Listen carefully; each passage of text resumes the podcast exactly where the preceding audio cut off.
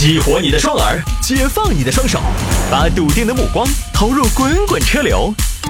给我一个槽点，我可以吐槽整个地球仪。微言大义，换种方式纵横网络江湖。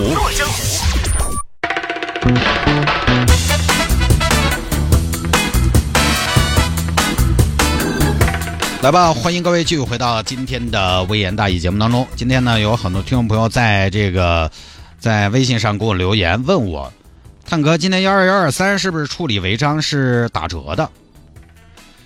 哎呀，来吧，官方的回应来了。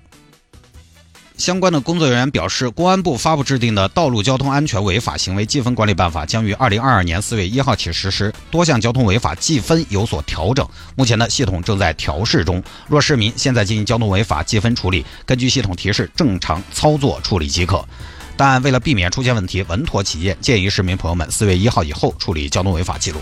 很多朋友今天给我发来微信，都说什么啊？今天二月二三打折，好多都不扣分了，好多不罚钱了。不是这样的，是因为四月一号呢即将执行一个新规，然后有很多违章，它的处罚的力度、扣分、记分多少分，它是有变化的。比如说，大家可能经常会遇到的闯限行，闯限行以前是一百元三分，那这个呢，在交规新规里边是只扣一分了。很多朋友可能都是违反这个标志标线这么一个违章的理由，这种以后呢都是一分了。所以很多朋友，你你看你那个，你可能今天去处理呢，你就发现不一样，以后也这个样子的。所以不要今天忙到都去处理，哪儿啥子打折这个事情，打折不给大家宣布一下的嘛？或者说系统问题，系统问题它它也是手动才能调到的呀，对吧？所以哎，平时还是要多学习。来，有听众朋友说摆一下三幺五晚会啊，说觉得越来越没看头了，一个车企都没有。那么喜欢看车企呢？昨天三幺五晚会呢，就那么几件事情。反正我也看了一下三幺五晚会之前呢，网友们的预测。我看到的基本哎都是假老脸，没得预测准的。因为网友们的预测呢，我发现都是基于某个品牌。呃，网友们的爱恨情仇呢，一定是基于某一个具体的品牌，因为这样呢，呃，才有地方发泄，才才好出气，才才能出那口恶气。尤其你比如说汽车。可能也因为我呢，平常关注汽车比较多，所以我看到的网友们很喜欢预测哪个汽车品牌今年会上三幺五。但是今年呢，几乎没有看到任何汽车品牌的身影。其实已经连着好几年，呃，汽车品牌都不再是一个主要的曝光对象了。我们之前在节目里边跟大家说过，这两年三幺五晚会呢，它有一个明确的呃趋势，就是它不再会明确的指向某一个品牌。我觉得可能。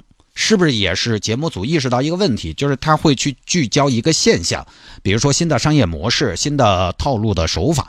你看昨天三幺五晚会上，直播带货，它是一个新的现象。缅甸翡翠那个，大家看一下，直播带货的主播假装开车进山，其实呢就是在腾冲的山上转。他直播的时候告诉你，现在我们来到了缅甸，这是一个偷渡点，对面派人来给我们接头，反正你也看不出来。他就一顿演，反正你也不知道这是缅甸的山还是腾冲的山，你不可能一看，哦，这个是腾冲，不是缅甸吧？你看不出来，黑灯瞎火的，山都一样。他就一顿演，一会儿又跟所谓的缅甸方面的货主吵起来了，一会儿呢又为了抢货打起来了，甚至还把货主绑在树上，我抢货，帮大家抢的真福利啊！我这我昨天晚上看了，我觉得微言大义真的不怕你天天角色扮演，在人家面前算个什么东西？进步的空间非常大，我觉得我。所以说回来，昨天三幺五晚会直播带货，美女直播打赏，实际上是口角大汉在跟你聊天，吃大哥喝大哥，吃完大哥骂大哥，包括说网络水军控评刷单，儿童非法抽奖玩具，软件自行安装强行弹出广告等等。所以其实你发现现在的三幺五，如果你要看哈，哎，你看，嗯，今年三幺五把哪个品牌往死里整？我今天就要看哪个品牌死到舞台上，你发现不太容易看到。其实早几年就有这种现象了。三幺五晚会现在它是更聚焦于某个行业、某个现象，而不是某个具体的品牌。因为你说行业乱象，行业乱象，实际上很多问题都是行业乱象。只要有这个乱象，它就不再拘泥于某一个品牌。其实要我说呢，从看的角度来说，我们肯定希望看距离品牌。就我们心中有点那点八卦的小心思，就好像有个人说，我们有个同事遭了，哪个？哎呀，不好说的。你就觉得心头哎呀不安逸，你不好说你我开个头爪子神经病，你就不安逸噻。就我们观众还是希望看到具体的品牌，但是呢，很明显这两年实际上在三幺五晚会上亮相的具体的大家耳熟能详的品牌还真的不多。去年呢，比如说车企就只有呃一个美国车企和一个日本车企。那一方面呢，各大企业可能也还是在三幺五期间的态度比较积极、比较谨慎。第二呢，从三幺五晚会的责任来说，我觉得聚焦行业现象其实更好一些，因为你一年就这么一次。确实有很多现象，它是行业现象。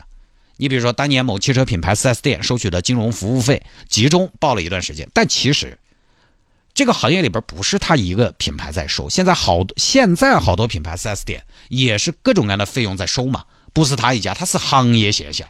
这种属于行业的问题，你只把其中一家拿出来说，我个人会觉得，虽然我我也不是那个品牌的车主和拥趸，但是我觉得说，哎，要说一起说，你把人家一个拿出来。对不对？好像是不是也不太公平？行业问题就一定聚焦于行业，其实更能显出作为三幺五这样一个晚会的一种公平。因为晚会你一年就这么一次，全国人民都看，本身影响力确实大。行业现象不能一家企业来背嘛，对不对？第二呢，我我为啥子比较赞成三幺五晚会聚焦行业和现象？因为它这个晚会呢，它是给全国观众看的，它的选择题材的时候呢，还是讲究一个受众面的问题，受众要广。其实汽车呢，首先汽车品牌那么多，你单选某一个品牌因曝光而受益的受众其实更少。其次呢，汽车的受众面始终相对来讲，绝对没得老坛酸菜受众那么的广，对吧？汽车的受众主要还是面向一些一二线、一二三线城市，广大的县城、农村地区，它的受众其实没有那么大。相比之下，你看直播打赏的，买老坛酸菜的都要多很多。所以，它从这个受众的社会效益来说，它聚焦的往往是受众更广的一些的行业和问题，选题会比较下沉。你看三幺五晚会从来不会去报道什么爱马仕配货、劳力士搭售啊，对吧？因为全国也没多少人因此受益，搭售了配了货，那可能还促进了消费，它就成了单纯的猎奇了。选题一下沉的话呢，就会出现一个问题。昨天看晚会嘛，比如说家里边人看到直播打赏那些，都是觉得很不理解，哪个一天要看这些啊？哎，你就觉得不好看，没得必要搜，因为既不看直播带货，也不看主播打赏，也不吃老坛酸菜。我在家里边非常偶尔吃方便面，都是吃红烧牛肉面。当然你也保不齐哪天的酸菜鱼吃到的是这种酸菜，就是因为它聚焦的是受众更广的下沉，聚焦的是某个行业的现象，所以就会让有些朋友觉得不是那么的好看，又不刺激，没得一个具体的大品牌出来。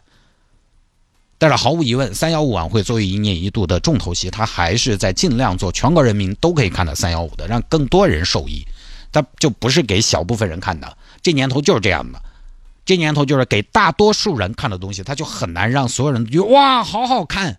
它篇幅因为只有那么多，一个多两个小时的晚会，只能说那么多事情，所以你等半天等不到你期待的也很好理解。这个就跟经常有听众跟我说要维权，有没有地方找媒体报道一下？我还是那句话。就是媒体曝光不能成为维权的主要途径，包括三幺五，包括三幺五晚会，不是说媒体不能做这个事情，而是媒体它始终篇幅有限，一天就那么几个时段，一档电视节目它有时间限制，每天只能报道一两件纠纷，一档电台节目接热线，把一个事情说清楚，一个小时接不了几通电话，每天那么多的消费纠纷、消费维权，媒体才能关注多少？三幺五晚会每年也就那么两个小时，它解决不了所有的问题，而大量的投诉维权其实还是需要强有力的监管，因为我们不是每天都是三幺五，一年就那么一个三幺五，只有一天，更多的日常还是需要畅通便捷的维权渠道，这才是消费者权益的根本的最有力的保障。好吧，各位，今天节目就到这儿，明天下午五点，城市大玩家，我们再见。